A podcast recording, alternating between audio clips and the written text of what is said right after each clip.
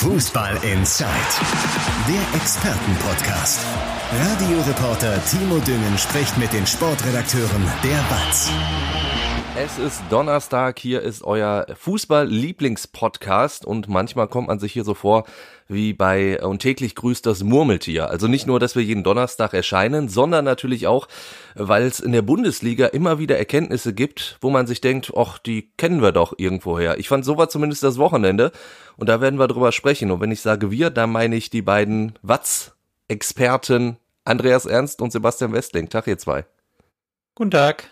Hallo, Timo. Timo, was, Hallo. Ich nie ändert, was ich auch nicht ändert, ist, dass der MSV immer verliert. Das muss ich dir jetzt immer zum Anfang sagen, damit die Gesprächsatmosphäre direkt gut ist. direkt, direkt ein bisschen krawallig ist. Ja, aber auch natürlich ist das eine Erkenntnis, die, die wir kennen. Der MSV äh, kann nix in dieser Saison und auch in der letzten schon nicht. Aber nun gut, kommen wir noch später zu. Denn äh, wir fangen ganz oben in der Hackordnung an. Machen wir immer so äh, bei Borussia Dortmund. Und bevor wir da meckern, Sebastian, kommen wir ganz kurz auf das Schöne. Es gab ja unter der Woche noch einmal Champions League, ein 5 zu 0 zu Hause gegen Istanbul. War das jetzt mehr als nur Frustbewältigung und ein Trostpflaster? Ja, es war zumindest ein Ergebnis, was, was der Mannschaft mal ganz gelegen kam, so, ne? Also nach, nachdem man tatsächlich ja einigen Frust äh, angesammelt hatte, konnte man sich den so ein bisschen von der Seele schießen, aber am Ende muss man halt sagen, fiel die Freude jetzt auch nicht überwältigend und überschäumend aus, weil man erstens ähm, man war ja vorher schon ausgeschieden aus der Champions League, also das war ein Muster ohne Wert und man muss ehrlicherweise auch ja. sagen, also wie beschickt das Istanbul aufgetreten ist. Also wenn ich, wenn, wenn ich da äh, Geld bezahlt hätte, um da ins Stadion zu gehen oder sogar vielleicht sogar anzureisen und ins Stadion zu gehen, ich wäre so unfassbar wütend gewesen. Das war so eine Frechheit, wie die aufgetreten sind. Michi ja, gut, für die ging's ja um noch weniger, ne? Fast. Ja, gut, ich, aber ich meine, wenn, wenn ich fünf Spiele verloren habe, dann will ich mich ja vielleicht auch mal ganz also einigermaßen vernünftig verabschieden. Weiß ich nicht. Also es ging ja für beide um gleich wenig. Also die einen waren in, in der Europa League sicher, die anderen waren sicher raus. Aber das, also des, deswegen, das ist, äh, ist ein nettes Ergebnis, aber es ist schon auch zu großen Stücken einfach ein Muster ohne Wert, muss man ganz klar so sagen generell könnte man eh sagen, die Champions League-Saison, da gehen wir einmal ganz kurz weg, äh, nur vom Borussia Dortmund aus deutscher Sicht ja eine absolute Katastrophe. Die Bayern, na klar, mit sechs Siegen in sechs Spielen, aber der Rest, äh, ist das ein Zeichen dafür, dass die Bundesliga äh, nicht mehr ja so wirklich mithalten kann international? Müssen wir da schon das Fass aufmachen? Ich tue mich immer so ein bisschen, so ein bisschen schwer damit, weil das, ich, ich erlebe das jetzt seit Jahren immer in so Wellenbewegungen. Ich glaube, letztes Jahr sind alle vier deutschen Mannschaften weitergekommen und dann haben wir gesagt, boah, die Bundesliga ist so stark wie nie und Wahnsinn und eine super Liga. Jetzt ist nur eine Mannschaft weiter und wir legen alles in Schutt und Asche und wie immer liegt die Wahrheit irgendwo dazwischen. Also, ähm, gut, Wolfsburg ist, hat leider wirklich in, in der Gruppe, in der sie waren, ein recht, recht klägliches Bild abgegeben. Die hatten ja eigentlich eine wirklich dafür, dass sie in einem schlechten Lostop waren, eine super, nicht super einfach, ja. keine Gruppe ist einfach, aber schon eine sehr machbare Gruppe dazu gelost bekommen. Haben, haben das nicht geschafft. Ähm, Leipzig, die hatten halt leider das Pech, dass sie, dass sie mit Paris und Manchester City in einer Gruppe waren. Also da, da darf, man, darf man schon mal Dritter, Dritter werden, finde ich. Das ist ja. keine Schande. Ähm, Dortmund hat sich in Teilen doof angestellt, hat in Teilen aber auch großes Pech gehabt. Ähm, Erling Holland hat lange verletzt gefehlt. Wenn man das Spiel an das Spiel gegen Ajax denkt, diese wirklich absurde rote Karte gegen Mats Hummels, also da kam dann auch viel zusammen. Ähm, sonst hätte das auch anders aussehen können. Gut, aber natürlich äh, in, in Lissabon zum Beispiel äh, zu, zu verlieren. Natürlich, das, hm, das war überhaupt ja. nicht gut, das ist richtig. Unterm Strich steht aus, aus Sicht der deutschen Clubs natürlich ein enttäuschendes Jahr. Wenn du von vier Clubs nur einen weiterbringst in die K.O.-Runde und siehst, dass von den Engländern, glaube ich, alle weiter sind. Also klar ist das, ist das schlecht und enttäuschend und wirft kein gutes Licht auf den deutschen Fußball. Ganz klar. Ja, von mir zwei Sachen dazu. Ähm, also erstens sehe ich das wie Sebastian, dass man das ein bisschen differenzieren muss. Wir können jetzt noch so sehr sagen, oh, geht nach unten nur eine weiter, aber ich meine, Borussia Dortmund und RB Leipzig können jetzt auch in der Europa League weit kommen. Jetzt gewinnt Bayern München die Champions League und Borussia Dortmund die Europa League. Äh, Herr Watzke hat, glaube ich, ähnliches äh, der, dergleichen schon geäußert. Dann sitzen wir am Ende der Saison in diesem Podcast und sagen, deutscher Fußball so gut wie noch nie. Und dann denkt keiner mehr daran, dass Borussia Dortmund unglücklich aus, dem, äh, aus der Champions League ausgeschieden ist. Das war mein erster Gedanke. Der zweite führt vielleicht so ein bisschen zu weit. Ich habe als Schalke-Reporter relativ selten bei uns diese Online-Innendienste, ähm, hatte jetzt aber einen unter anderem an dem Abend, als Dortmund gespielt hat und habe mich echt zusammen mit dem Kollegen, der dann auch spät da war, wir haben uns dann unterhalten, uns echt nochmal gefragt so, ey, eigentlich ist uns das mehr oder weniger als Fußballfan gar nicht mehr so richtig wichtig, wer jetzt in der Champions League weiterkommt oder nicht, weil wir es nämlich mitkriegen, dass eigentlich in meinem Umfeld diejenigen, die sich nicht beruflich mit Fußball beschäftigen, von denen weiß halt keiner mehr, dass der Champions League ist. So, ne? Also das, das ist jetzt vielleicht nochmal so ein übergeordnetes Thema. Wir reden ja so oft über Entfremdung von Fußball und so auch in der Redaktion ja. und das ist mal Thema für einen extra Podcast und äh, dementsprechend, wenn du mich, glaube ich, Mittwochabend gefragt hättest, gegen wen wer ist denn in einer anderen Gruppe mit Wolfsburg, dann hätte ich das, glaube ich, spontan nicht beantworten können. Ja, und, ja, und also, ich glaube, als, als letzten Gedanken noch, es zeigt sich dann einfach in dieser Saison auch, dass, dass die Bundesliga einfach, dass da keine, keine Ausgeglichenheit an der Spitze herrscht. Ne? Also Bayern ist einfach über Jahre immer auch in der Champions League ja das eine Team, das weiterkommt und das weit kommt.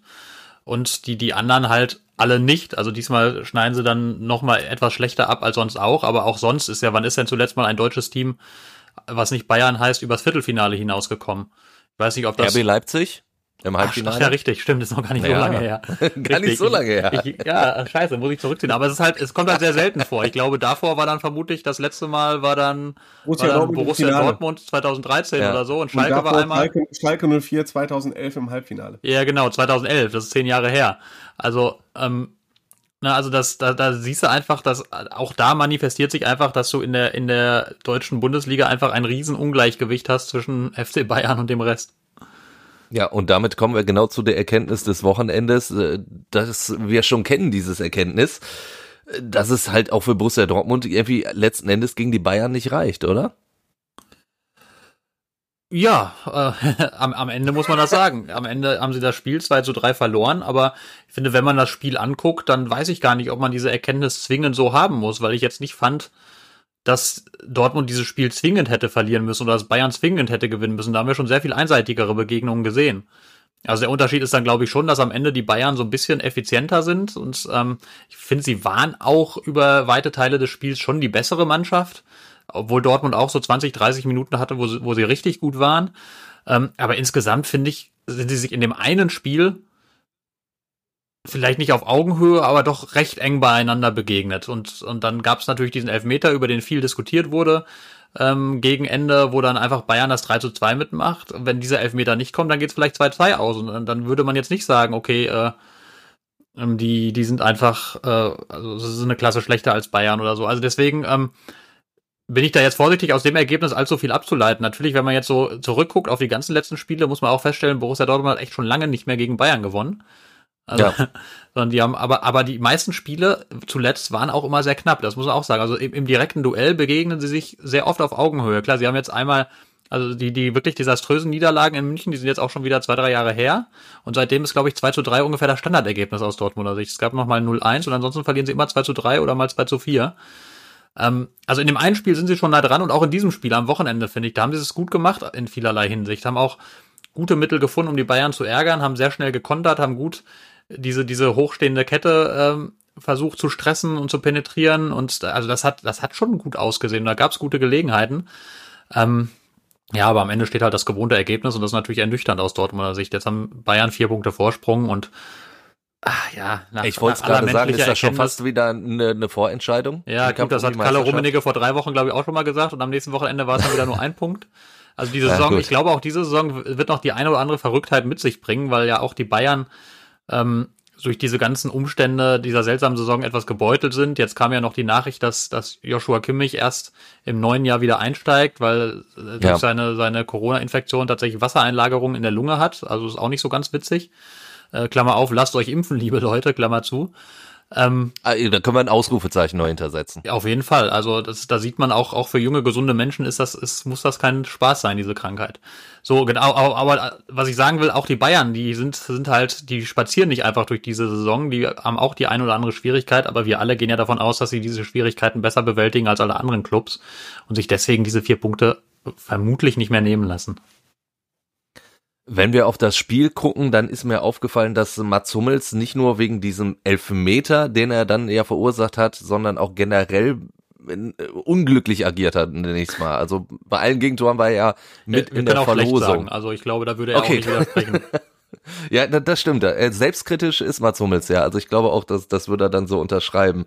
Äh, du hast jetzt auch äh, in der, in der Watz geschrieben, mittelfristig braucht der BVB ja dann auch in der Abwehr Alternativen. Und da hast du auch schon mal schon jemanden auf dem Schirm vom SC Freiburg aktuell. ja, das Problem ist, den haben viele auf dem Schirm. Nico, Nico Schlotterbeck, ähm, der hat wirklich, also der ist ist ja schon, schon seit Jahren einer, wo man sagt, riesengroßes Talent, aber in dieser Saison, also hat er so richtig, was, was der, der Amerikaner eine Breakthrough-Season nennen würde. Also das ist, hat er nochmal echt einen Sprung gemacht und macht unfassbar starke Spiele, ist ja auch in die Nationalmannschaft berufen worden, vollkommen zu Recht, wie ich finde. Und man hat gerade in den Spielen gegen die großen Stürmer gesehen, also gegen, also Dortmund hat ja verloren in Freiburg beispielsweise 1 zu 2 und da hat der Schlotterbeck den Holland so dermaßen aus dem Spiel genommen und hat so unfassbar stark gegen den gespielt. Und als sie gegen Bayern gespielt haben, gegen Lewandowski, war der auch richtig gut. Also der, der das finde ich faszinierend. Der, der ist schnell, der ist, der ist, der ist kräftig, der ist robust, der hat ein toll, der, der tolles Aufbauspiel, also echt ein guter. Das hat man logischerweise auch in Dortmund bemerkt, das hat man aber leider auch an vielen anderen Standorten bemerkt. Also da, da sind schon viele Clubs, die, die da anklopfen und Interesse hinterlegen und da muss man mal schauen. Aber das, das ist tatsächlich einer, mit dem man sich in Dortmund ausgiebig beschäftigt. Wie ausgiebig beschäftigt man sich mit Adiemi? Also ist, das ist ja auch ein Name, der immer wieder fällt. Äh, jetzt habe ich unter der Woche irgendwo mitbekommen, dem FC Barcelona hat er schon abgesagt. Hm. Das würde die Chancen äh, für Borussia Dortmund eindeutig erhöhen. Was kannst du da sagen? Ja, ich kann nicht sagen, ob er dem FC Barcelona abgesagt hat. Also das äh, hat er nicht vorher angerufen. Wurde, wurde mir wurde mir leider nicht mitgeteilt.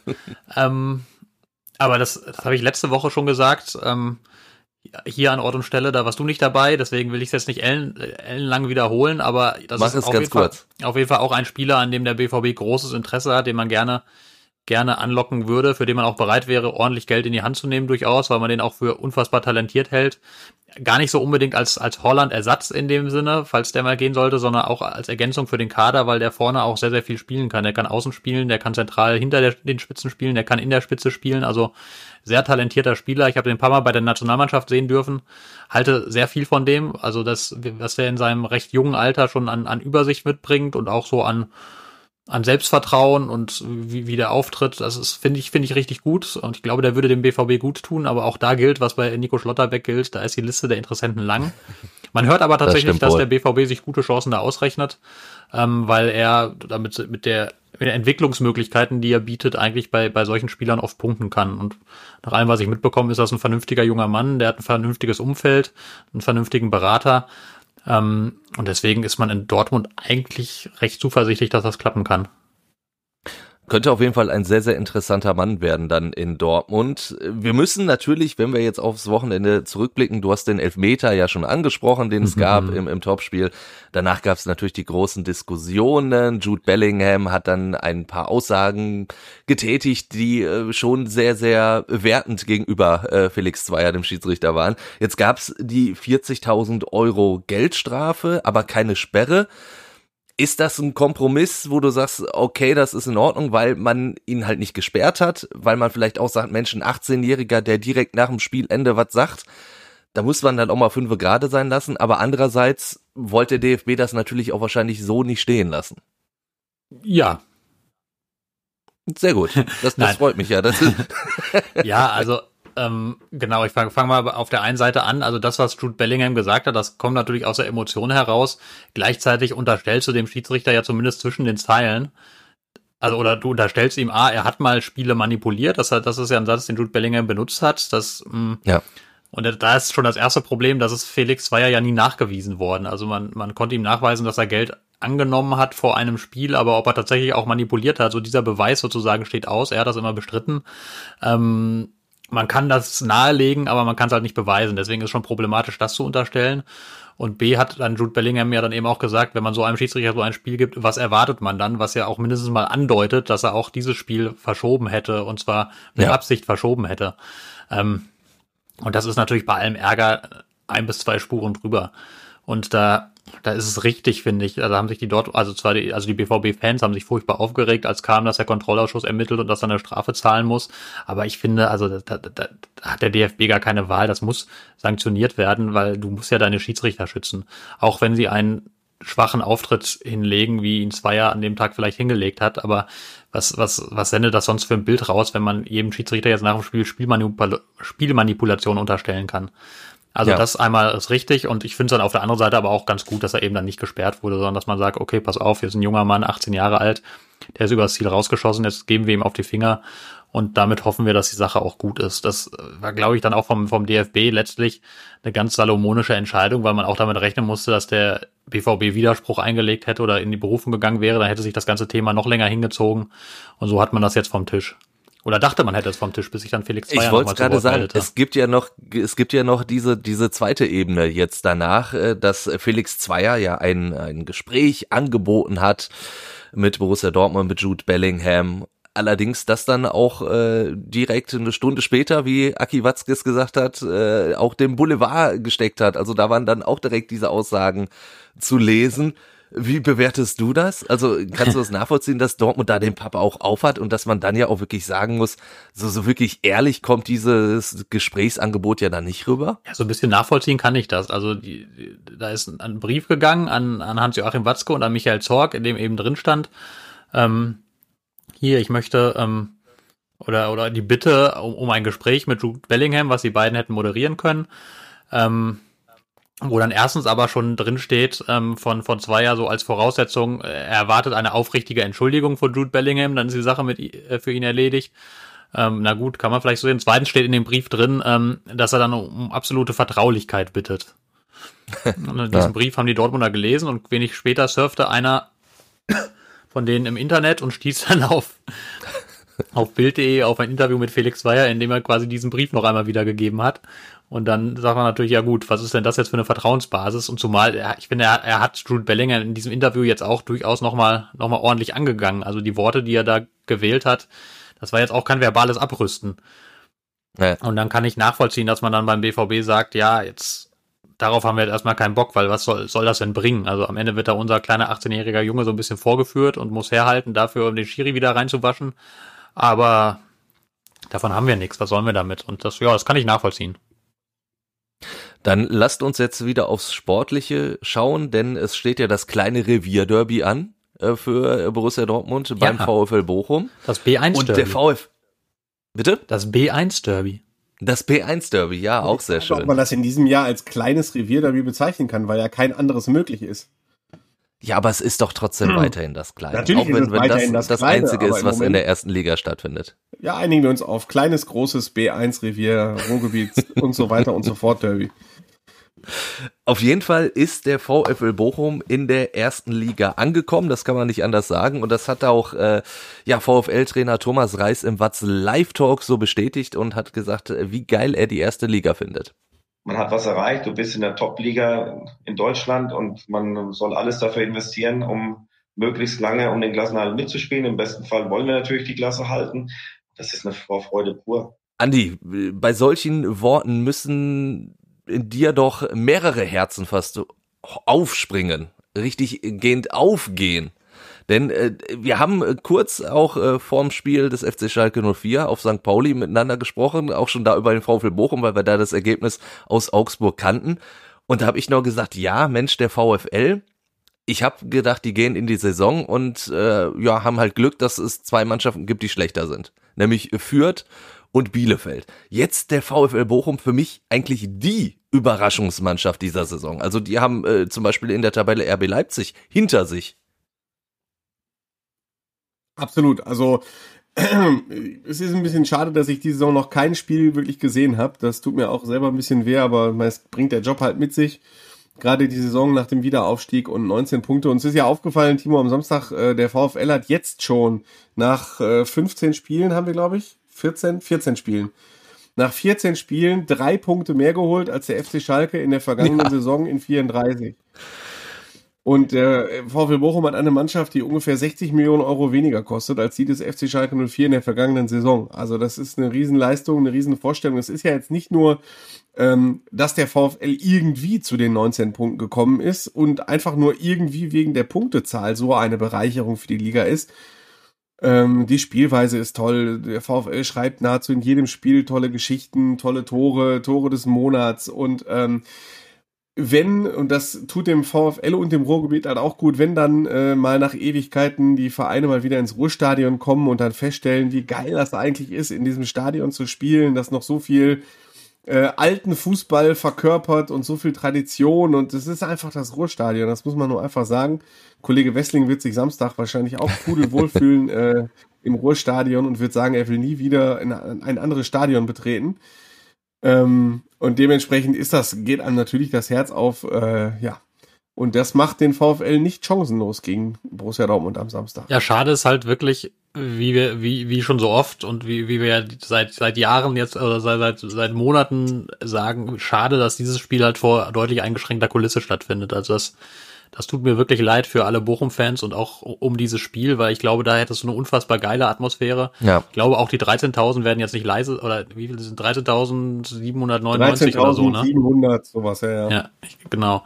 Die werden jetzt auch nicht leise sein, aber es ist natürlich nochmal was ganz anderes, als wenn das voll wäre. Das ist so ein bisschen schade, aber so sind halt die Zeiten, ähm, muss man natürlich akzeptieren, aber ich hätte mir natürlich gewünscht, da einen, einen schönen Bochumer Hexenkessel zu erleben. Ich mag dieses Stadion auch einfach wirklich sehr gerne. Ähm, und ich, also ich bin da immer gerne zu Besuch. Das ist noch so ein richtiges, wie, wie, wie Andi gesagt hat, so ein richtiges altes Fußballstadion, muss man fast sagen, mit diesen Flutlichtmasten. Ja. Und das ist irgendwie, ist irgendwie schön. Das ist immer wieder schön, da zu sein. Ich, ich kann mich auch noch äh, dran erinnern, als äh, es noch nicht so viele reine Fußballstadien gab da, da hat man Bochum Auswärtsspiel immer total abgefeiert. Also auch, auch wenn der MSV da gespielt hat, da, da stand man sonst im Wedau-Stadion am Arsch der Welt hinter einer Tatanbahn und dann Bochum so nah dran. Ja, das hat den VfL mal relativ lange sehr heimschwach gemacht. Es gab ja irgendwann früher, erstmal gab es den Felddienst-Arena-Tourismus, dann gab es den Allianz-Arena-Tourismus und früher hatte ich so das Gefühl, gab es Jahr für Jahr den Ruhrstadion-Tourismus, weil es gab Borussia Dortmund hatte ein, äh, das Westfalenstadion war ein reines Fußballstadion, das Ruhrstadion war ein reines Fußballstadion, da ist auch noch den Betzenberg gab, Im Bökelberg da noch, und ja mehr war da halt auch nicht. So, ne, und dann sind halt alle immer nach, nach Bochum gekommen, weil Innenstadt kommst mit, mit der Bahn gut hin und dann auch noch laufen und dann gewinnst du da auch noch immer. So, das war immer so das für die Gastvereine, was alles immer ein bisschen schwierig gemacht hat. Aber ich habe auch mal Bochumer Siege gegen Dortmund gesehen, so ist es auch nicht. Aber ich, äh, ich habe ja von de deinem Gesicht sehe ich jetzt an, Timo, dass ich nicht wieder Nein, doch. Von ich ich, ich, ich würde dich nein, niemals nein, aufhalten, wenn, wenn du Geschichten von früher erzählst. Ich schon. Aber 3-0, das weiß ich noch. Torschütze für Bochum war Sunday Olise, das werde ich nicht vergessen. Ein Freistoß, äh, den er flach versenkt hat und danach hat Sunday Olise mit Peter Neururer gejubelt als Trainer. Hat Sunday Olise nicht dann auch beim BVB nochmal angeheuert, Sebastian? Das ist korrekt. Ja, er war damals von Dortmund nach äh, Bochum ausgezogen. Genau, so war es, ja, richtig. Und ähm, ja, hat dann, wollte natürlich unbedingt treffen und versenkte dann diesen Freistoß aus 80 Metern Entfernung und hat dann natürlich mit Peter Neururer gejubelt und ja, gefühlt. Also macht er nur Pantovic. Und äh, jubelte dann mit Peter Neururer und äh, hat die ganze Welt umarmt und ja, ein halbes Jahr später hat er wieder für Borussia Dortmund gespielt. Dann sind wir eigentlich schon beim, beim Thema Neuzugänge in gewisser Weise, äh, denn auch die greifen ja beim VfL Bochum. Ich weiß noch, vor, vor zwei, drei Wochen äh, hat Ralf Ritter hier, unser VfL-Experte, im Podcast gesagt, Mensch, so der, der Polter, der, da muss jetzt mal, der muss jetzt mal explodieren, da muss jetzt mal der Knoten platzen und jetzt äh, ist es wirklich äh, so gekommen. Also das auch das ist ja eine Stärke des VfL Bochum, dass die Neuzugänge wirklich so gut integriert sind, offenbar. Ja, und äh, geübte Hörer von Fußball in Zeit wissen äh, um unseren Streit mit der Radiolegende Günther Pohl, der ja immer kritisiert hat, dass wir uns so über Sebastian Schinzi-Lords aufgeregt haben in einer Zeit, in der der VfL Bochum in Abstiegsgefahr geraten war in der zweiten Liga und wir hier Woche für Woche gesagt haben, wie beschissen er eingekauft hat. Und das muss man jetzt abermals zurücknehmen. Das greift schon alles ganz gut muss ich schon sagen. Er hat sich wirklich gemacht in seinem Job, äh, ist nach wie vor kein, kein Lautsprecher der Branche, weiß Gott nicht. Aber ähm, solange die Arbeit stimmt, muss er das nicht, nicht sein. Und da passt echt alles. Also, wenn man überlegt, der VfL Bochum, das muss man immer wieder betonen. Der VfL Bochum hat Simon Zoller 15 Saisontore und Robert Joule eine Million Scorerpunkte verloren vor der Saison. Ja. Der VfL hat im Prinzip äh, 50 Prozent, ohne jetzt die exakte Zahl genau zu kennen, aber zumindest von der, von der Wertigkeit her, 50 Prozent seiner Scorerpunkte verloren im Vergleich zur vergangenen, zur Aufstiegssaison. Und das so aufzufangen, 19 Punkte nach 14 Spielen vor RB Leipzig, also das kann man gar nicht hoch genug bewerten. Und äh, wenn du dann sagst, der VfL ist die größte Überraschung, die positivste Überraschung der Saison, wenn ich das sage, dann heißt es, ja, ja, Nino, der VfL-Fan. Also, aber wenn du das sagst, dann hat das doch eine bestimmte Bedeutung. Marco Rosa hat es auch so ähnlich gesagt heute. Also Na, heute Pressekonferenz, hat sich sehr lobend geäußert über den VfL Bochum. Ähm, auch über, über Thomas Reis, mit dem er zusammen den Fußballlehrer gemacht hat. Die saßen sogar nebeneinander. Ähm, Wer hat von wem abgestiegen? Ja, das ist, wird sich nicht ganz klären lassen. Sie werden sich, interessanterweise werden sie sich ja am Samstag im Stadion nicht begegnen, weil Marco Rose ja gesperrt ist, nachdem er äh, gelb-rot gesehen hat gegen äh, den FC Bayern. Also der, ist, der hat eine Innenraumsperre. Aber ähm, ja, die werden dann danach äh, sich vielleicht auf jeden Fall Gelegenheit zu einem netten Plausch haben. Aber genau, Marco Rose hat, hat, hat den VfL sehr gelobt und äh, hat, hat halt auch gesagt, also die die sind ja auch nicht so, nicht so wahnsinnig gut reingekommen in die Saison, muss man ja auch sagen. Also gut, das erste Spiel gegen Wolfsburg, das war natürlich auch unglücklich. Da hast du irgendwie deine ersten paar Bundesliga-Minuten bis direkt einer weniger. Ähm, aber dann so ein paar Anpassungen vorgenommen, ähm, die eigene Spielidee ja nicht aufgegeben. Also die ist ja noch, noch doch durchaus noch einiges zu sehen von dem, was man in der zweiten Liga gesehen hat. Dieses, dieses aggressive Pressing, wo der VfL ja sehr dominant gespielt hat. Das natürlich nicht mehr so, aber sie haben es auch noch nicht komplett aufgegeben. Sie haben da eine gute Mischung gefunden, ähm, sehr, sehr sicher zu stehen. Die haben, glaube ich, genauso oft zu Null gespielt oder öfter zu Null gespielt als Bayern und Dortmund zusammen. Ähm, und also stehen wirklich gut, aber trotzdem situativ pressen sie immer noch sehr aggressiv und können, können auch noch so, so, so, so eine Art Dominanz gegen den Ball ausstrahlen. Und das, das gefällt mir echt gut. Da hat man wirklich, also wirklich guten Weg gefunden, so die eigenen Stärken nicht zu verleugnen. Das ist ja oft das Problem, dass Mannschaften, die aus der, aus der zweiten Liga aufsteigen und dort einen sehr dominanten und sehr spielerischen Ansatz gepflegt haben, in der ersten Liga dann so ein bisschen untergehen. Arminia Bielefeld war so ein klassisches Beispiel. Ähm, die, gut, die sind nicht untergegangen, aber die haben natürlich Riesenprobleme gehabt. Und das ist ja auch der VfL, Klassiker, wenn ich einhaken darf. Das haben wir immer gesagt, warum Simon Terodde in der Bundesliga nie funktioniert hat. Ich wollte es gesagt haben, ja. Wurde immer gesagt, nie, weil Simon Terodde einfach zu schlecht für die erste Liga ist, sondern einfach, weil er so dumm war, bei seinen Vereinen zu bleiben, die dann auf einmal in der Bundesliga defensiver gespielt haben, weshalb er weniger Chancen bekommen hat. So, ne, kennen wir diese Diskussion. Wird Simon Terodde, wäre der Backup von Lewandowski, wird er auch jedes Jahr 15 Tore schießen. Klammer zu. Sebastian Westling, bitte. Ja, ich war im Prinzip am Ende angekommen. Also großes Kompliment an, an Thomas Reis und alle in Bochum, dass sie diese Umstellung so, so hinbekommen haben. Das finde ich ist bemerkenswert. Gerade auch, wenn man bedenkt, dass der VfL, was, was seine mög finanziellen Möglichkeiten angeht, ja wirklich meilenweit entfernt ist, eigentlich von Bundesliga. Nach wie vor, auch nach diesem Aufstieg. Also das ist ja die, diesen, ich weiß nicht, ob es, ob es eine, vielleicht Kräuter führt, weiß ich jetzt nicht, was die an, an Etat haben, aber ansonsten sortiert sich der VfL garantiert ganz unten ein. Ja, also ähm, der VfL Bochum hat für als Personaletat in ziemlich genau exakt das, was Schalke 04 in der zweiten Liga hat. Und äh, jetzt erinnert euch alle an, den, an die vergangenen Folgen in den vergangenen acht, neun Monaten, wie Schalke 04 über, die eigen, über den eigenen Personaletat redet. Eigentlich immer nur mit zwei weinenden Augen. Ja. Und jetzt muss man sich mal überlegen, der VfL Bochum hat keinen Cent mehr zur Verfügung für seine Mannschaft. Das, äh, auch das ist ja, äh, geht zumindest in die Richtung, was, was Thomas Reis auch noch im Watz Live Talk gesagt hat, ähm, als es um das Spiel in Augsburg ging.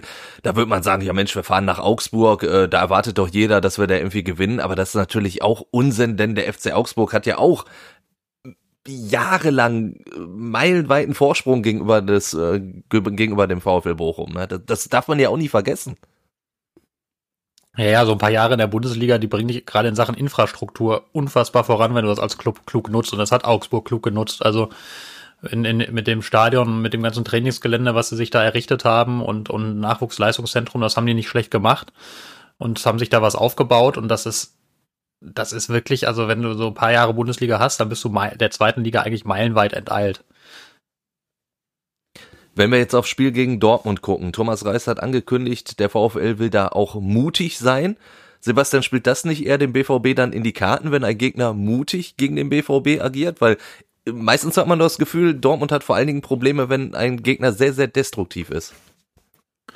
Stimmt schon, ja. Also das ist, das, das stimmt. Ähm, also Dortmund tut sich leichter, wenn ein Gegner mitspielen will, den Ball haben will, auch hoch steht, dass man kontern kann. Also meine, so Spieler wie, wie Erling Holland, der ist ja auch eine Kontermaschine mit, mit seinem Tempo. Ähm, andererseits ähm, darfst du halt eine Mannschaft wie Dortmund jetzt auch nicht komplett in Ruhe spielen lassen, sondern du musst sie dann schon auch, auch vorne stören. Und Dortmund hat ja auch genug Spieler in den, in den eigenen Reihen, die dann auch mal fehleranfällig sind. Also gut, Mats Hummels passiert das normalerweise nicht, aber gucken wir das Spiel gegen Bayern an, das 1-1 fällt, weil, weil Thomas Müller den Mats Hummels anläuft, als gäbe es keinen Morgen. Ähm, und das musst du natürlich auch situativ machen. Thomas Meunier, der ist dann auch mal fehleranfällig und, und dem, dem, dem misslingt da mal ein Pass und das geht anderen auch so. Also da musst du eine gute Mischung einfach finden. Du darfst dich natürlich nicht die ganze Zeit nach vorne draufrennen, dann wirst du auseinandergenommen, aber du darfst dich auch nicht versuchen, hinten einzukesseln. Das ist dann auch zu wenig. Dann würde ich zu den anfangs erwähnten Erkenntnissen äh, zurückkehren, die wir eigentlich schon kennen, nämlich, äh, Andi, dass äh, Schalke einfach keine Spitzenmannschaft in dieser zweiten Liga ist. Würdest du das unterschreiben nach dem Spiel auf St. Pauli? Entschuldigung, Moment, ich musste wieder mein Mikrofon anmachen. Ich hätte gar nicht mitgekriegt, dass ich ausgemacht habe. Ähm, Schalke ist äh, im Moment keine Spitzenmannschaft in der zweiten Liga. Äh, das ist sicherlich äh, der Fall. Der, also das ist ein Problem. Das Gute für Schalke ist, dass es nur eine Spitzenmannschaft gibt, nämlich FC St. Pauli. Ja. FC St. Pauli ist der Liga enteilt, hat alle Heimspiele gewonnen. Timo, wir haben uns selber davon überzeugt. Äh, das ist eine beeindruckende Mannschaft, die eingespielt wirkt. Äh, die so äußerst beeindruckende Kulisse, das muss man auch sagen. Ähm, St. Pauli hat sechs Punkte Vorsprung vor dem Tabellenzweiten, ist jetzt schon Herbstmeister. St. Pauli ist in der Tat eine Spitzenmannschaft und so sie nicht einbrechen, und ich sehe jetzt keinen Grund, warum St. Pauli jetzt groß einbrechen sollte, werden die durchgehen, aber ähm, weitere Spitzenmannschaften gibt's nicht. Das äußert sich darin, dass Schalke hat äh, ja diese atemberaubende Negativbilanz gegen die Top-Teams, das habe ich ja vor einer Woche schon angesprochen, hat sich jetzt natürlich um eine Niederlage erweitert. Also dieses Schalke hat von den Top 10 äh, nur ein Spiel gewonnen und sechs verloren. Gegen die Mannschaften, die aus den Top 10, gegen die sie gespielt haben. Hat aber dafür alles aus dem unteren Bereich weggekloppt. Das heißt, äh, ne, Schalke ist so, sortiert sich so auf Platz 9 der zweiten Liga ein. Aber dadurch, dass ähm, offenbar die anderen Mannschaften gegen die Mannschaften von unten schon mal gepatzt haben, ist es so, dass Schalke nur drei Punkte bis zum Tabellenzweiten fehlen. Ja. Jetzt kannst du als Schalke auf der einen Seite natürlich sagen, seid ihr alle bescheuert? Was macht ihr eigentlich da? Wir haben nur drei Punkte bis zum Tabellenzweiten. Was meckert, was mault ihr denn alle rum? Wir wollten bis zu, bis zu Weihnachten, wollten wir in Tuchfühlung zu den Top 6 sein. Das war das von Rufen Schröder formulierte Ziel. Insofern jetzt passt sie, es natürlich. Jetzt sind ne? sie in Tuchfühlung zu dem, zum Tabellenzweiten. So, ne? Deswegen wäre es allein, wenn man auf die Statistik guckt, wäre es okay, wenn Rufen, wenn, wenn Schalke sagt, äh, jetzt packt euch mal alle mal an den Kopf und guckt auf die Tabelle. Auf der anderen Seite, und das weißt du auch, Timo, fühlt sich das nicht wie drei an, sondern eher wie 13 Punkte. Ja. Vor allen Dingen spielerisch. Vor allen Dingen spielerisch. Vor allen Dingen spielerisch. Ähm, die erste Halbzeit war schon, ich, natürlich waren die Umstände schwierig. Schalke trainiert die ganze Zeit äh, ohne Cheftrainer, weil Dimitrios Gramotzes an Corona erkrankt ist. Der sitzt auch morgen gegen Nürnberg nicht auf der Bank, sondern erst wieder beim HSV, äh, wenn es gegen den HSV geht in einer Woche. Die Trainingsvorbereitung ist anders und es haben sehr, sehr viele Spieler gefehlt. Das war in dieser Saison auch zum ersten Mal der Fall. Aber trotzdem hast du gesehen in der ersten Halbzeit, wie fand ich, wie rund ein Spiel laufen kann. Wenn man so selbstbewusst ist und eine so eingespielte und klug zusammengestellte Mannschaft wie St. Pauli hat. Absolut äh, richtiges Tempo, äh, eingespielt, schöne Kombinationen, richtige Wechsel, Tore geschossen, Chance rausgearbeitet. Das war wirklich schön anzugucken. Und dann hast du auf der anderen Seite eine Schalker Mannschaft, ähm, die, die eine große Monostruktur hat, immer noch. Ähm, es gibt ja immer so, ja, der, der, der, der Demi, der hat doch kein Konzept. Das höre ich immer wieder, ob äh, mir das Fans zurufen, auf dem Weg zum Stadion oder schreiben oder wo auch immer. Ja. Jetzt fragt doch mal dem Konzept, wir brauchen ein Konzept. Ja, sicher, Gramotz ist ein Konzept, das kann man ihm nicht vorwerfen. Schalke hat schon ein, eine feste Struktur. Das ist ja leider nur eine Monostruktur und sonst halt nicht, steckt nicht viel dahinter. Das ist taktisch, ist relativ klar, spielt Woche für Woche gleich. Obwohl Schalke nur einen Stürmer im Kader hat aktuell, einen gelernten Stürmer, nämlich Marvin Pieringer, spielt er trotzdem mit zweien. Und wenn er dafür einen U23-Stürmer einwechseln muss, äh, einsetzen muss oder einen U19-Stürmer einwechseln muss, so oder irgendeinen umfunktionieren muss, Hauptsache er bleibt bei seiner Taktik. Ja. Ne? 3-5-2 mit dem Ball und Fünferkette gegen den Ball und so. Das ist alles gleich. Und auch die offensive Struktur ist gleich. Irgendwie wird, und so war das auch in St. Pauli in der Druckphase, irgendwie wird versucht, Thomas Ovian freizuspielen. Ja. So ist ja, ich meine, der Anschlusstreffer gefallen, ne? Flanke Ovian, so. Kopfball, äh, Terodde nicht da, aber dann immerhin Salazar. Aber gerade in der ersten Halbzeit du hast ja durchaus auch im Mittelfeld Leute, die vielleicht kreativ sein können. Also Salazar hatte ich das Gefühl, der war so ein bisschen verkrampft. Der wollte in der ersten Halbzeit irgendwie alles zeigen ja. bei seinem Ex-Club. Ist ihm ja nicht viel gelungen, aber auch so ein Drechsler, das ist, das sind doch normalerweise Leute, die auch im Mittelfeld mal Ideen haben können. Genau, äh, die sind dann aber dann doch nicht gut genug für dieses Level. Man muss ja auch zu der Abwehr sagen, die Abwehr haben wir sehr oft gelobt, aber jetzt guckt dir mal an, wie die Abwehr gegen die Mannschaften gespielt hat und gestanden hat, die oben stehen. 2 zu 4 gegen Darmstadt, 1 zu 4 gegen Jan Regensburg, in St. Pauli ein 1 zu 2, das sich auch zwischendurch mal wie 1 zu 3 oder 1 zu 4 anhörte. Ja. Die Abwehr ist jetzt auch nicht Spitzenklasse in der zweiten Liga. Die ist so oberes Drittel, aber halt keine Spitzenabwehr. Und gleiches gilt dann auch so für Spieler wie Drexler und Salazar. Wenn Schalke jetzt äh, Bundesliga spielen würde zum Beispiel, meinst du, dann wäre Drexler Stammspieler? Nein, das war er ja in Köln nicht. Das äh, haben wir ja schwarz so. auf weiß, ja. Und Salazar vielleicht, weil der, der ist noch jung, der entwickelt sich noch und von, den finde ich echt gut. Also muss ich wirklich sagen, den Salazar finde ich gut. Aber ähm, es konzentriert sich alles früher oder später auf Thomas Ovejan. Vor allen Dingen, also selbst wenn Terodde da ist, weil Terodde muss die Bälle ja von irgendwoher kriegen und er kriegt die da meistens von ihm. Und Schalke war stark in dem Moment, in dem es ihnen gelungen ist, Ovejan wieder frei zu spielen. Und das hat St. Pauli, das hat der Trainer von St. Pauli hinterher auch gesagt, da flogen halt die Bälle von links einfach so alle zwei Sekunden flog dann Ball von links ins Strafraum, ne? Dann legt Ovejan das äh, Ausgleichstor, das Anschlusstor vor mit einer wunderschönen Flanke und den Ausgleich hat er selber sogar gemacht wurde dann aber gerechtfertigterweise aberkannt, weil sein Passgeber im Abseits gestanden hat. Aber er ist halt der entscheidende Spieler und äh, wenn Simon Terodde spielt, ist selbst auch die, ist auch der Zielspieler meistens gleich. Ab und an mal Bülter, aber meistens halt Terodde. Und das geht halt gut, wenn Mannschaften individuell deutlich schlechter besetzt sind. Siehe Sandhausen. Dann, geht das gut. Dann kannst du die auch mal, und die unteren neun sind halt so, dann schlägst du halt mal Dresden 3-0 und Ingolstadt 3-0 und Sandhausen 5-2 und so holst du halt deine Punkte. Aber insgesamt, wenn du dir die Mannschaften der zweiten Liga anguckst, ist das, ja, bitter will ich jetzt nicht sagen. Dafür hat Schalke sehr viel schwierige Umstände gehabt durch die ganzen Transferbewegungen. Ist aber doch das enttäuschende Fazit. Schalke ist in der Liga vielleicht nur aktuell die acht oder neunt beste Mannschaft profitiert aber davon ähm, und dann greife ich wieder auf ein Wort von Ralf Ritter zurück, der mit dem VfL Bochum als VfL-Reporter elf Jahre in der zweiten Liga war und der Jahr für Jahr die Erfahrung gemacht hat, am Ende steigen die Mannschaften auf, die die Spiele gegen die Abschiedskandidaten alle gewonnen haben. Und wenn, wenn das so bleibt, wenn Ralf Ritter vertrauenswürdig ist, und ich kenne ihn lange, ich vertraue ihm, ähm, dann hat Schalke halt gute Karten. Weil Schalke die Mannschaft, die, also die Mannschaft ist von oben, die mit Abstand die beste Bilanz gegen die Teams aus der unteren Tabellenhälfte hat. Weil Schalke da einfach alles gewonnen hat. Trotzdem musst du natürlich dann auch mal gegen die von oben Punkte holen. Also wenn du jetzt gegen Nürnberg nicht gewinnst und in Hamburg verlierst. Genau, Ralf Ritter hat genauso gesagt, äh, oben ist die Bilanz aller eigentlich ausgeglichen. Ja. Da gewinnst du mal ein Spiel und da verlierst du mal ein Spiel. Und deswegen finde ich, sind die beiden Spiele jetzt auch, die jetzt anstehen, zu Hause gegen Nürnberg am Freitag und dann beim HSV nächste Woche, so vorentscheidend. Weil jetzt kannst du es noch drehen in Richtung von, guck mal, du kannst auch gegen die Top-Teams gewinnen, weil erst FC Nürnberg ist auch Tabellensiebter und macht sich Hoffnung. HSV sowieso. Und weil du dann mit einem guten Gefühl in die Winterpause gehst.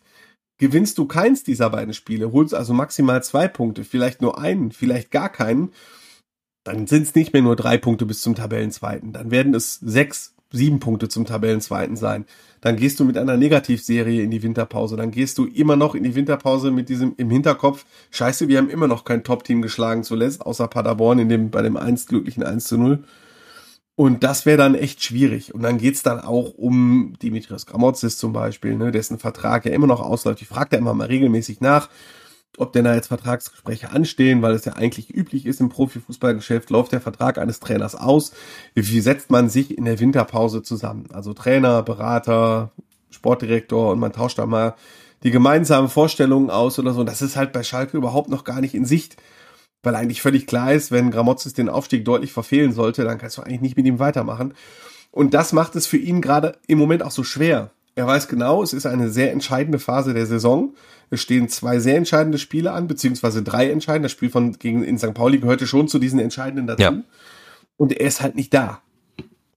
Er sitzt, wir haben gerade eine Pressekonferenz gehabt, die, die war sehr interessant, weil äh, Gramozzo saß in seinem Wohnzimmer, äh, hatte sich zwar eine Schalke Werbewand als Hintergrund gemacht, weshalb man nicht erkennen konnte, dass er im Wohnzimmer saß, aber er saß dort und äh, hat dann aus seinem Alltag erzählt, wie er während des Spiels quasi die, vor dem Fernseher steht und die Spieler coacht, obwohl er genau weiß, dass die ihn gar nicht hören können, weil er nämlich auf der Couch sitzt im Wohnzimmer.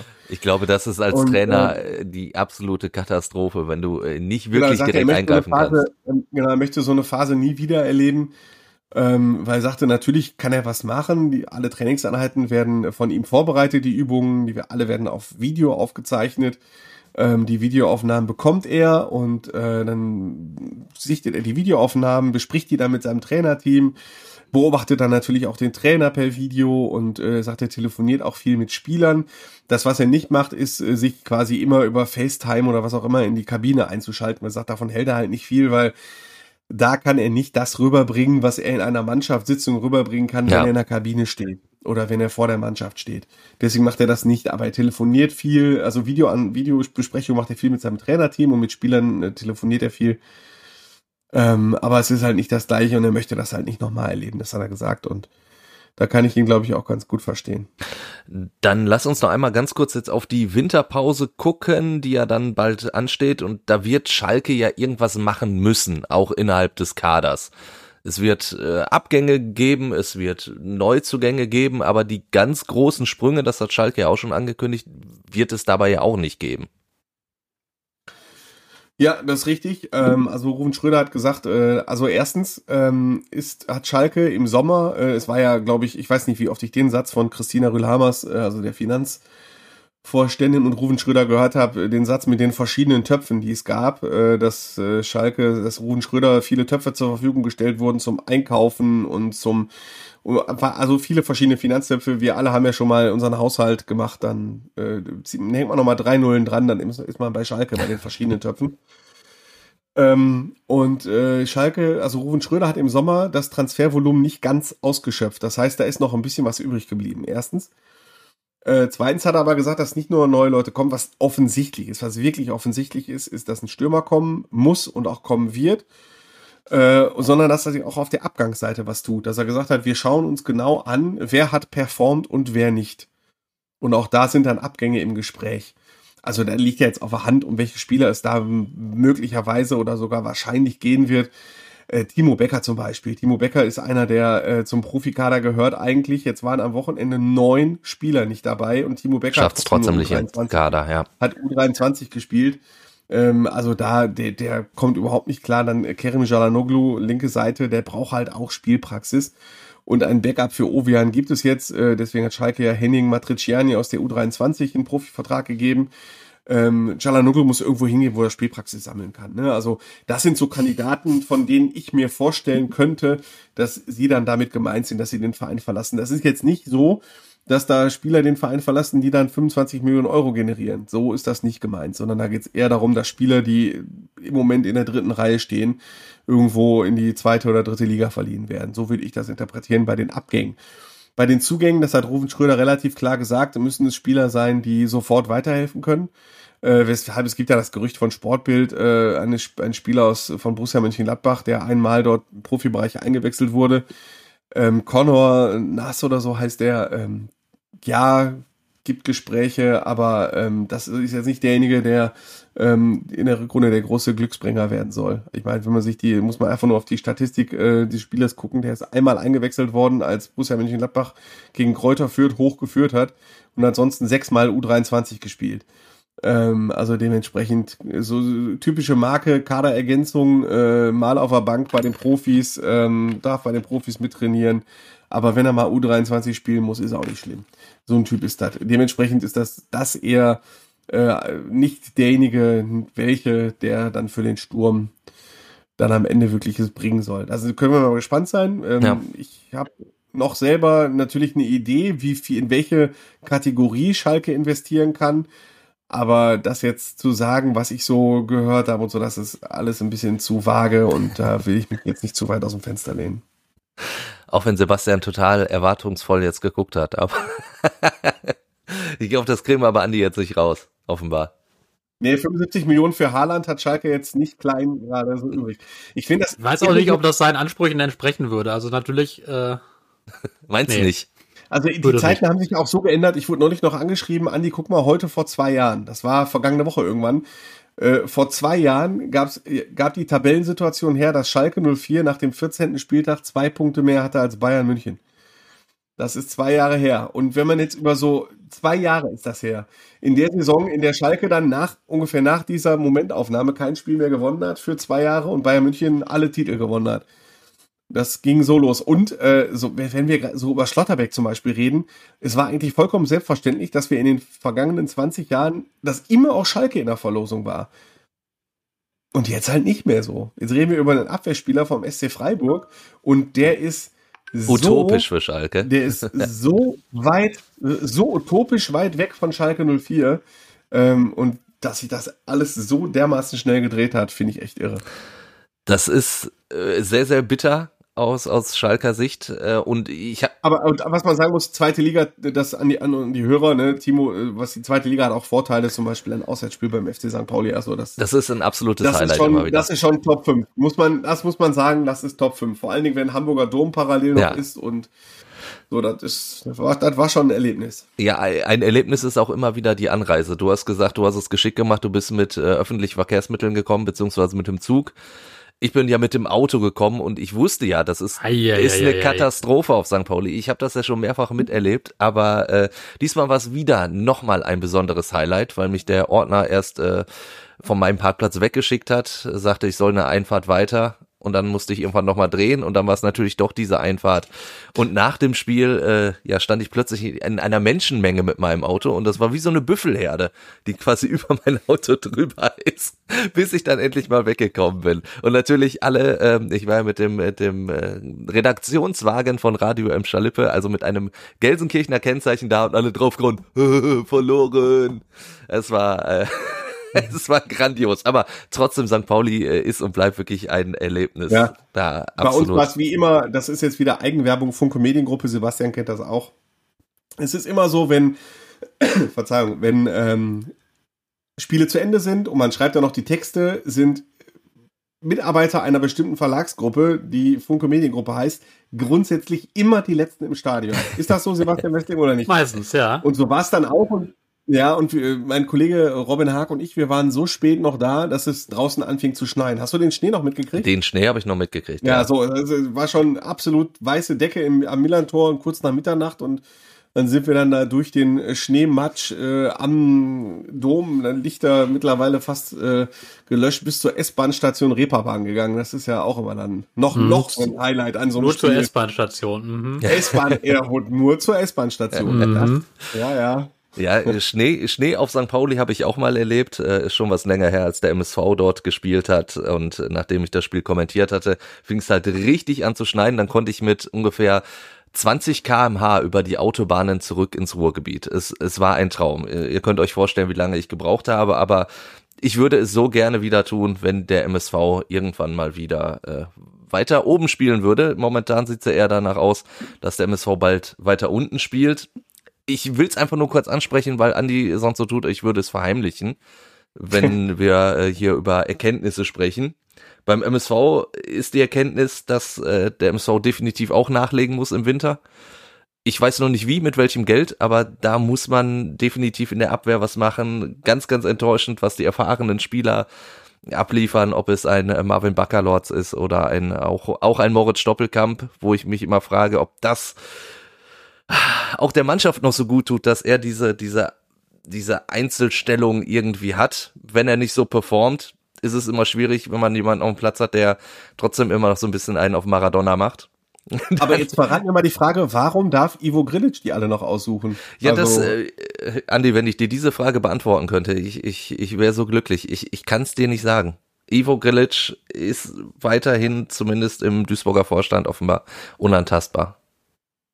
Das, das haben wir auch schon öfter mit, mit Dirk Retzlaff hier im, im Podcast besprochen, dem MSO-Experten der Watz. Also wir, wir wissen es nicht. Das ist auch eine sehr, sehr bittere Erkenntnis. Gut, damit dann wieder zur guten Laune zum B1 Derby. Wir tippen nämlich jetzt. Bochum gegen Dortmund, Sebastian.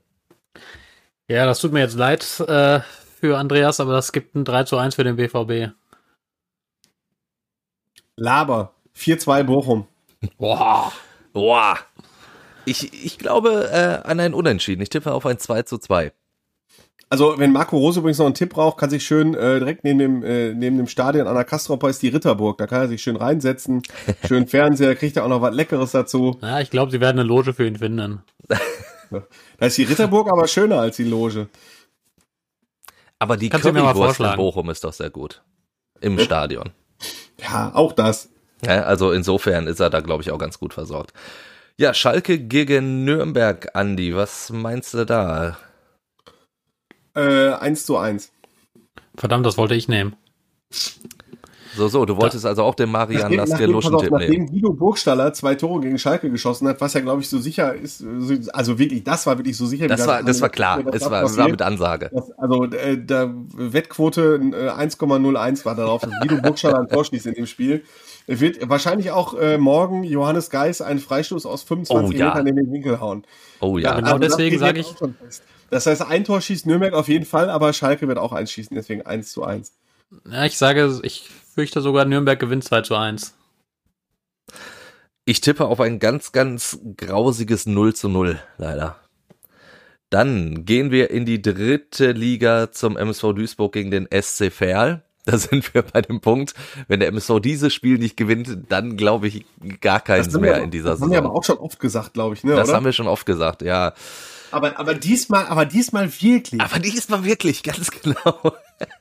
Weil von so einem Heimspiel gegen den SC Verl geht ja auch, hat, das hat ja auch so ein bisschen symbolischen Charakter, so, ja. ne? Ja, das, das klingt eigentlich schon nach Regionalliga. Dann traue ich dem MSV mal ein äh, rasenumgrabendes 1 zu 0 zu. Ich sag 1-1. Da ich auch 1-0 tippen wollte, muss ich ja sagen, komm, 2-0. Das äh, wird was für den MSV. Dann sag du Tipps 1-0 und dann Konter in der 97. Minute 2-0. so, so machen wir's. Zu guter Letzt die Regional Doppelkampf aus 80 Metern. Ja. Dann kriegen wir auch an der, an der Schau ins Land Reisen Arena endlich eine Stoppelkamp-Allee wie in Paderborn. Ja. Ähm, dann, ja, Regionalliga Rot-Weiß Essen gegen Bonn, der Tabellenzweite gegen den Tabellen 15. Sebastian. Äh, das gibt ein klares 3-0 für Essen. Klares 2-0. Ich sage ein klares 4-0. Zu guter Letzt dann äh, der KFC Uerdingen gegen Rot-Weiß Oberhausen. Wo Uerdingen steht, muss ich glaube ich nicht erwähnen. Aber du, Oberhausen, Oberhausen aktuell steht Fünfter. richtig geil. Oberhausen steht irgendwie so voll im Windschatten, ne? Ja, muss die, die sagen, sind nah dran. Vier Punkte bis zum ersten, ey, das ist, die, die stehen ziemlich gut da, äh, Deswegen werden die da auch locker 4-1 gewinnen. Ich tippe da auf ein äh, sogar 5 zu 1 für, für RWO. Also Uerdingen traue ich da nicht allzu viel zu. Sebastian ist noch da? Äh, gerade kurz eingefroren da. vom Bild. Ja, dann, dann dein Tipp noch. Mein Tipp, boah, ich tue mich schwer. Aber hatten wir 2-0 schon? Nee, hatten wir nicht, ne? Nee, wir haben alle haushoch getippt. Ich tippe 2-0. Also 0 zu 2, nehme ich an. Ja, also. Ja, der Luschen-Tipp. Ja, das, ich gehe von einem RWO-Sieg aus. Na, also. Wunderbar. Dann sind wir an dieser Stelle durch. 52 Minuten, wieder sportlich äh, durchgezogen heute. ja, weil es Videobeweis gab, wo hatten wir etwas lange Nachspielzeit, ne? ja, so ein bisschen. genau. Dann, wenn ihr noch irgendwelche Fragen, Anregungen habt, Lob, Kritik loswerden wollt, dann her damit entweder per Mail hallo at fußball-insight.com oder schickt uns was über WhatsApp, die passende Nummer in den Show Notes und dann hören wir uns nächste Woche wieder. Bis dahin, tschö. Und tschüss. Tschüss. Fußball Inside, der Expertenpodcast von den Lokalradios im Ruhrgebiet und der Watz. Jeden Donnerstag neu, überall, wo es Podcasts gibt.